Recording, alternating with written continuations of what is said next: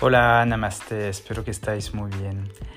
Bueno, hoy quería hacer un podcast porque estamos uh, justamente acercándonos de una fecha muy importante que es mañana el Ekadashi, el Krishna Ekadashi, que va a ser el Ekadashi justo antes de la luna nueva y del Mahashivaratri, que es la gran noche de Shiva. Entonces, para, para mí es un momento, uh, tanto al nivel védico, pero también al nivel de prácticas de Ayurveda, muy importante. Por eso que ya lo he hablado no, bueno, durante otros podcasts, pero es verdad que Kadasi es algo que se usa mucho en, tanto en astrología en Jyotish, que es la astrología védica, como remedio, pero también en Ayurveda um, se suele usar bastante usar los Ekadasi como descanso digestivo y como ayuno parcial.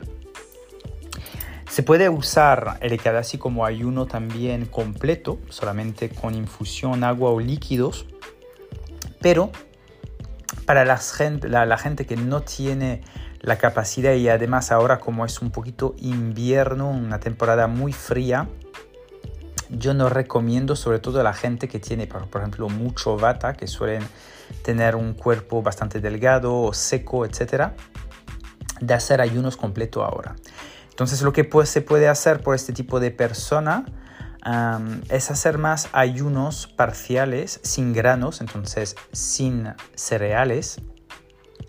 Se puede usar pseudo cereal como la quinoa o el trigo saraceno, que sería unas excepciones, pero no usar arroz, no, usar avena, no usar trigo, no usar cualquier tipo de cereal y cualquier tipo de legumbres, ¿vale?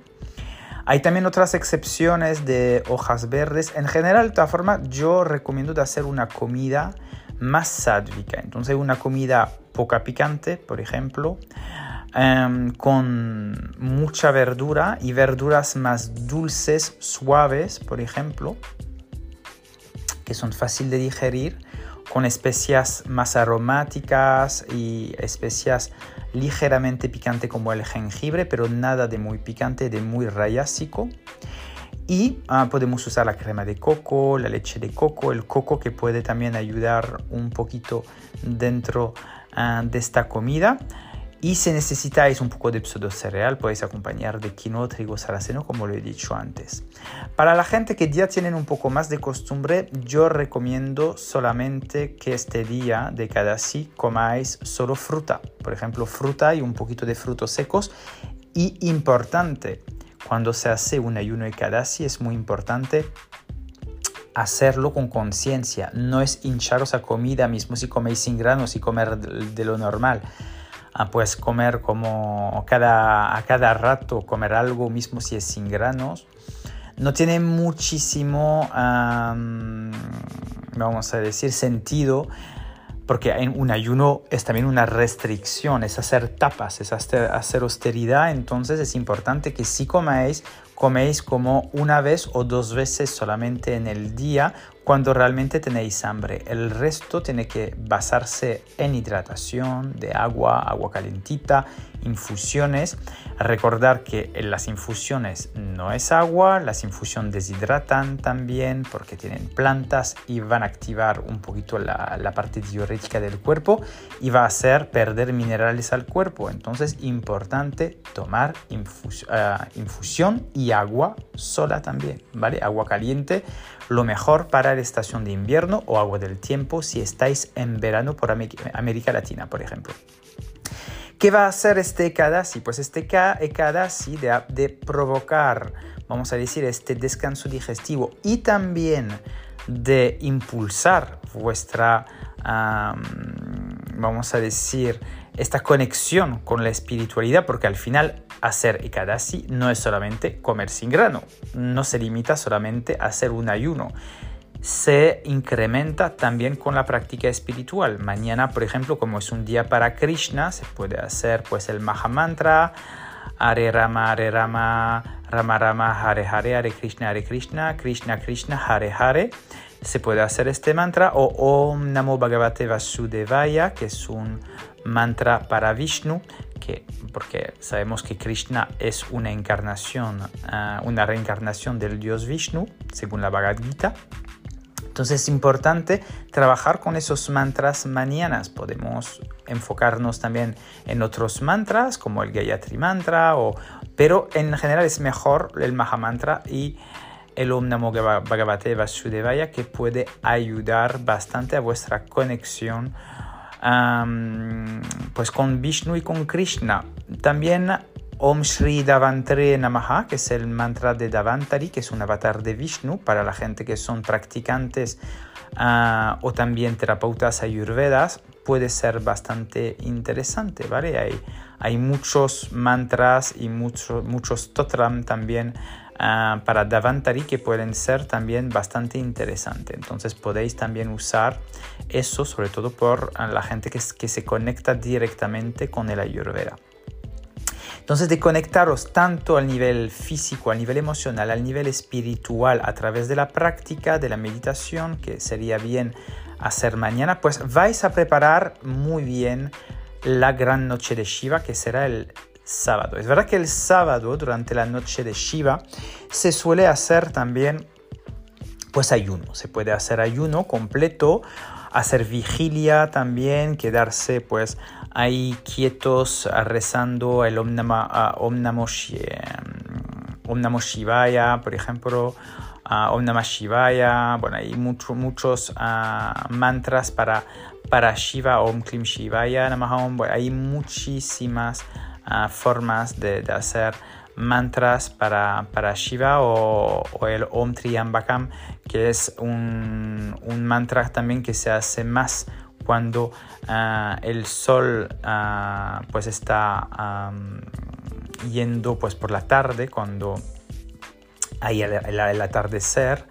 Em, podéis hacer varios tipos de mantra para Shiva ah, el día 18, sobre todo por la noche. Bueno, podéis hacerlo también durante todo el día, pero es la gran noche de Shiva, entonces podéis quedaros un poquito despierto más tiempo haciendo vuestra práctica, por ejemplo.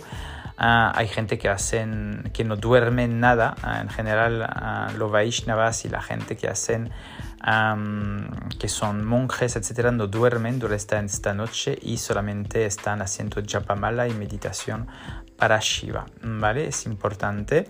Si no podéis hacer el ayuno, pues a lo menos hacer el ayuno de Kadasi, que ya os dará esta energía y que a lo menos el sábado que tengáis una dieta totalmente vegetariana, a lo menos no comer nada de carne y sobre todo nada de carne de vaca el día de eh, esta gran noche de Shiva, ¿vale? Eso es muy importante para la gente que coman todavía de vez en cuando carne por cuestión de salud, cuestión eh, personal, eso no, no, tenemos nada que juzgar, de hecho en Ayurveda no, no, se, no se juzga eso y, y, la gente que toma proteína animal en general es por salud, no por eh, gusto, sobre todo cuando siguen Ayurveda. Entonces, tenerlo bien en cuenta que el sábado pues empezar también con un... No empezar a rezar o a hacer mantras si no estáis bañados. Bañaros bien, tener una ropa limpia cuando empezáis a vuestra... Sobre todo es como un día importante, entonces podéis también poner flores en vuestro altar, cambiar un poquito a poner incienso, una luz de una, como, como se dice, una vela de ghee, por ejemplo. Poner um, un poquito, usar el sindur para, para poneros en la frente y empezar a estar realmente conectados a, esta energía de Júpiter, porque Shiva representa a Júpiter, que es el planeta del conocimiento, también un planeta muy espiritual, sádvico, entonces que nos va a dar también más claridad mental y enfocarnos un poquito a, a dar claridad y destruir lo que nos sirve en nuestra vida para dar claridad y reconstruir algo nuevo en nuestra vida con mucho más conocimiento. De hecho, el principal objetivo, ya lo he dicho, dentro de los Purushartras, que son a Heart, la seguridad, Dharma, que es el propósito de vida, um, Kama, que es la parte del placer, y Moksha, que es la parte de la liberación. Pero la liberación desde el punto de vista de la ciencia y del conocimiento védico se hace a través del conocimiento, de eliminar la ignorancia, ¿vale? Para poder liberarnos y seguir nuestro camino de alma, ah, pero con más conocimiento y liberarnos también del karma, de, de, las acciones que hemos tenido en nuestra vida, pero también en las otras. Entonces es como siempre ir avanzando hacia el conocimiento. Eso es bastante importante tenerlo em, en cuenta. Mm, ¿Qué, qué, podemos hacer ah, desde el punto de vista de, de, la Ayurveda? Pues es sobre todo cuidar mucho nuestras rutinas. Entonces, revisar, sobre todo desde mañana que se queda así hasta uh, el Mahashivaratri, volver un poquito a reponer un poquito de orden. Y es un buen momento, de verdad, para reponer un, poco de, poquito de orden y centrarnos un poquito más hacia nosotros y hacia nosotras para pues volver un poquito, es verdad que a veces nos ponemos a descentrarnos con fiestas, con cosas que hemos tenido antes, pero también con pues nuestra vida en general. Siempre podemos pues dejarnos llevar por sí, por momentos un poquito de dudas también, momentos también donde podemos sentirnos también un poquito o triste o tener momentos en nuestra vida que hay cosas que nos descoloca un poquito de la zona de confort y a veces pues necesitamos pues ponernos a, a añadir algunos tóxicos o algunas cosas que pensamos que no está calmando, por ejemplo la gente que fuman o la gente que beben o la gente que que a veces pues tienen pues esos momentos, pues es un buen momento para reconocer que el conocimiento te va a ayudar mucho más que esas cosas. Entonces, em, trabajar desde el conocimiento para eliminar esta, esta parte de tamas en tu vida mismo, sí, de hecho tamas es siempre eh, imprescindible porque son tres energías que están dentro de la vida. Entonces, pero eliminar lo máximo de tamas de tu vida ayudará mucho a tener más claridad mental. Entonces, os invito a trabajar ah, esta parte. De hecho, quería contaros brevemente de, de que, porque la, gente me, va, me vais a decir, pero Mahashivarati es la gran noche de Shiva, pero en qué, qué es la historia, ¿vale? Pues de hecho es una historia de amor, porque bueno, ayer era San Valentín, que a mí no, no, me gusta mucho ese tipo de fiesta comercial, que mm, lo veo más hipócrita que, que, cualquier cosa, porque al final amar y trabajar el amor tanto para ti que para tus seres queridos o tu pareja o lo que sea, el amor es una energía universal, es una energía que tenemos que conllevar todos los días. Y esta fiesta de Shiva justamente cuenta también una historia de amor universal y no solamente una historia de amor que se basa a recordarla solamente en un día. ¿Por qué? Porque Shiva estaba, bueno, eh, es un dios, es el, uno de los dioses de la trilogía, vamos a decir, de como Vishnu, Brahman, Vishnu es el que sostiene todo, Brahman es el creador y Shiva sería el destructor, pero destruir para reconstruir algo nuevo. Y Shiva eh, tenía mucho amor para Sati. Sati eh, era su, mujer. Y mm, por resumir mucho, Sati se murió. Sati tuvo un, un, problema y se murió. Y Shiva estaba desesperado porque la quería muchísimo. Había muchísimo amor, muchísimo amor. Era un amor realmente incondicional y, y no sabía qué. Y por, uh, ¿cómo se dice? Para poder tener este, este uh, amor y, él no quería separarse uh, de, este amor porque lo quería guardar con él mismo. Y a la por sorpresa, bueno, por sorpresa y porque también, porque estamos hablando de dioses, pues Sati se reencarnó y volvió al lado de Shiva, pero en otra avatar que es Parvati. Parvati es, de hecho, la, la, mujer de Shiva que se, va, que, que, se ve mucho más y que, porque puede ser que Sati no habéis nunca escuchado hablar de ella, pero Parvati es realmente la mujer, pero es la reencarnación de esta mujer que se murió, que Shiva quería. Y a partir de ahí, pues Shiva siempre estuvo a su lado para protegerla y, y, demostrar un poquito que, el amor es algo